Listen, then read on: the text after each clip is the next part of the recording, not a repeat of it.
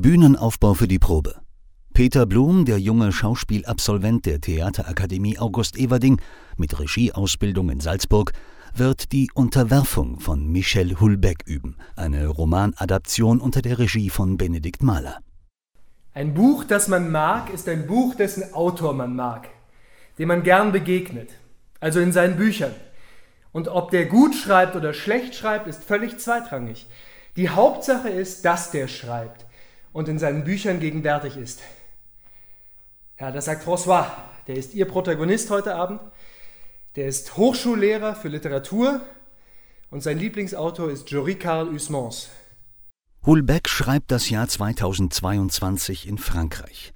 Er will in seinem Roman Unterwerfung zeigen, wie sich Menschen freiwillig in ein System fügen, das alle Grundwerte der westlichen Welt verneint – eine autoritäre muslimische Partei übernimmt schleichend die Macht mit Hilfe der intellektuellen Elite. Man könne seinen Roman wie eine verzweifelte oder wie eine hoffnungsvolle Geschichte lesen, so Hulbeck. Und wie wird die Geschichte von Bene Mahler und Peter Blum im Teamtheater München erzählt werden, verzweifelt oder hoffnungsvoll? Also ich glaube tatsächlich, in diesem Zwiespalt versuchen wir es zu lassen. Also wir haben teilweise äh, böse Passagen, teilweise traurige Passagen, teilweise hoffnungsvolle Passagen mit immer wieder einem Humor, der einem manchmal im Halse stecken bleibt.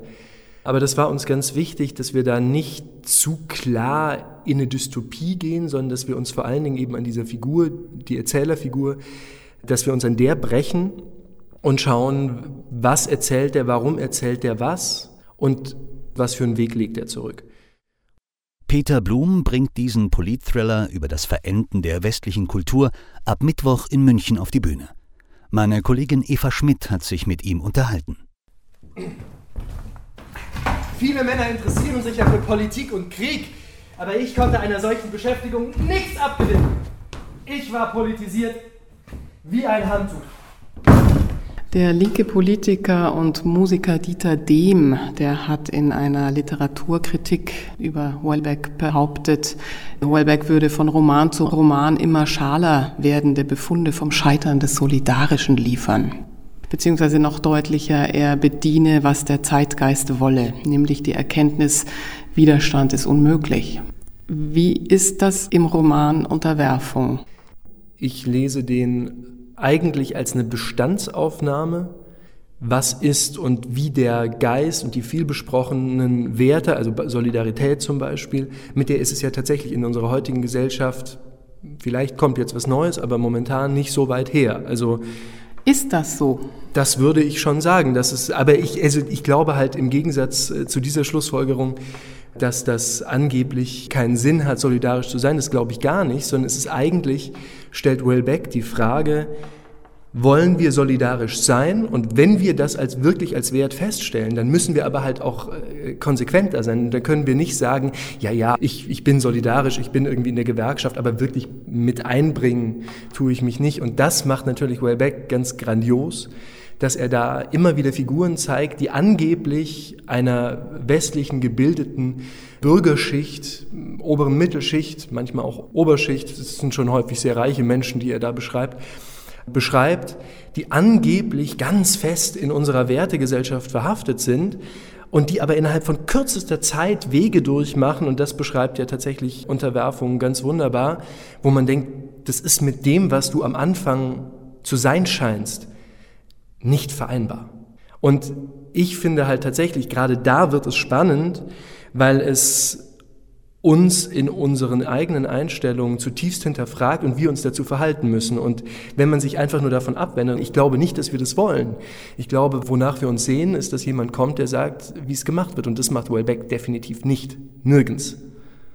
Kommt denn der gute Mensch auch bei Wellbeck vor?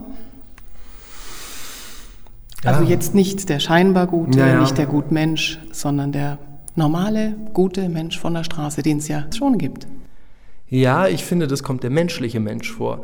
Der Mensch, der sich sehnt nach Gemeinschaft, nach teilweise festem Halt, aber auch nach freier Entfaltung. Also die Frage, die wir uns ja alle stellen müssen, ich musste das mit Beginn meines Studiums und sowieso dann immer wieder, aber gerade wenn man sich für einen künstlerischen Beruf entscheidet, muss man sich die Frage stellen, was ist mir was wert? Also ich steige jetzt ein mit einem Anfängergehalt, das liegt weit, weit, weit, weit unter wahrscheinlich den allermeisten Berufen, die vier Jahre intensiv studiert haben, aber weil ich mich dafür einen bestimmten Wert entschieden habe und gegen andere. Und diese Frage stellt Wellbeck und er zeigt, dass die Menschen auf der Suche manchmal sehr verquere und krumme Wege gehen.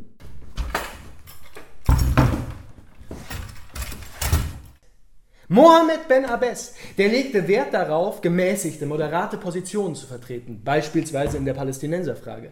Der verlagerte die politischen Handlungen in ein dichtes Netz aus Jugendverbänden, Kultureinrichtungen und karitativen Institutionen. Und diese Politik trug sehr schnell Früchte. Michel Houellebecqs Unterwerfung soll weniger Islamkritik sein, als eben Kritik an einer saturierten, saft- und kraftlosen europäischen Altgesellschaft. Verstehen das die Muslime genauso? Das weiß ich nicht. Also ich bewege mich ja auch in einer ziemlichen Filterblase von im allerweitesten Sinn linksliberalen KünstlerInnen da wird das natürlich auch sehr kritisch gesehen, gerade auch das Frauenbild. Also da habe ich tatsächlich sehr viel mehr Resonanz als zu dem Thema Islam, weil, und das glaube ich halt schon, wenn man den Roman liest und schaut, wer spricht da und wer beschreibt da auch was, dann merkt man sehr schnell, das ist ein extrem westlicher Blick. Ich weiß gar nicht, ob Welbeck wirklich ordentlich recherchiert hat über den Islam, weil darum geht es ihm gar nicht sondern es geht tatsächlich darum, dass da halt von außen, und da hat er sich jetzt nun mal der gesellschaftlichen Strömung des Islams in Europa bedient, dass da ein Sinnangebot von außen kommt, das plötzlich in die Lage kommt, andere Sinnangebote abzulösen. Unsere Inszenierung, unser Zugriff darauf ist alles andere als islamfeindlich, sondern rückt wirklich diesen westlichen Menschen, der irgendwie ganz viel hat, aber mit nichts was anzufangen weiß, in den Mittelpunkt und der eben sucht. Wie geht ihr denn mit der ordinären Direktheit Wellbecks um? Ja, das ist natürlich sehr spannend. François, die Erzählerfigur von Wellbeck, ist eigentlich Mitte 40, ist natürlich da an einem ganz anderen Lebenspunkt als wir, also sowohl als Bene als auch als ich. Und das ganze Team ist ein sehr junges Team.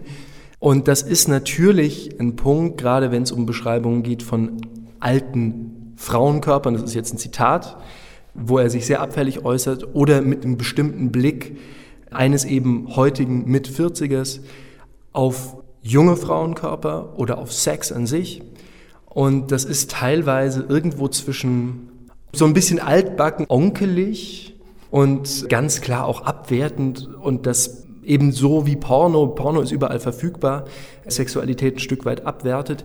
Wir versuchen da tatsächlich eine Waage, eine Balance zu finden zwischen auf der einen Seite die Komik und auch die Verlorenheit. Also, weil das kommt ja nicht daraus, dass er eine gefestigte sexuelle Persönlichkeit ist, dieser François, sondern es kommt ja daher, dass er einen Teil seines Selbstbewusstseins, einen Teil seines Lebens über diese Art des Sexualisierens, des Vulgarisierens versucht zu leben.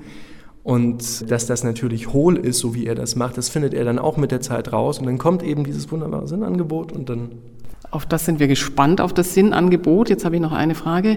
Die Hauptfigur mit ihrer permanenten Selbstmordorientierung hält irgendwie so die Handlung zusammen. Gibt es dennoch auch einen Spannungsbogen, also Erkenntnis und auch eine neue Lebensahnung? Nicht nur für den Protagonisten, sondern auch fürs Publikum? Ja, eine spannende, eine schwere Frage. Es gibt eine Ahnung natürlich von dem, was möglicherweise über das Stück hinaus passiert. Ob die jetzt sonderlich hoffnungsvoll ist, ob die tatsächlich ein neues Leben ermöglicht, wie es François sich wünscht und sich auch einredet und auch eingeredet bekommt, das ist eine ganz andere Frage.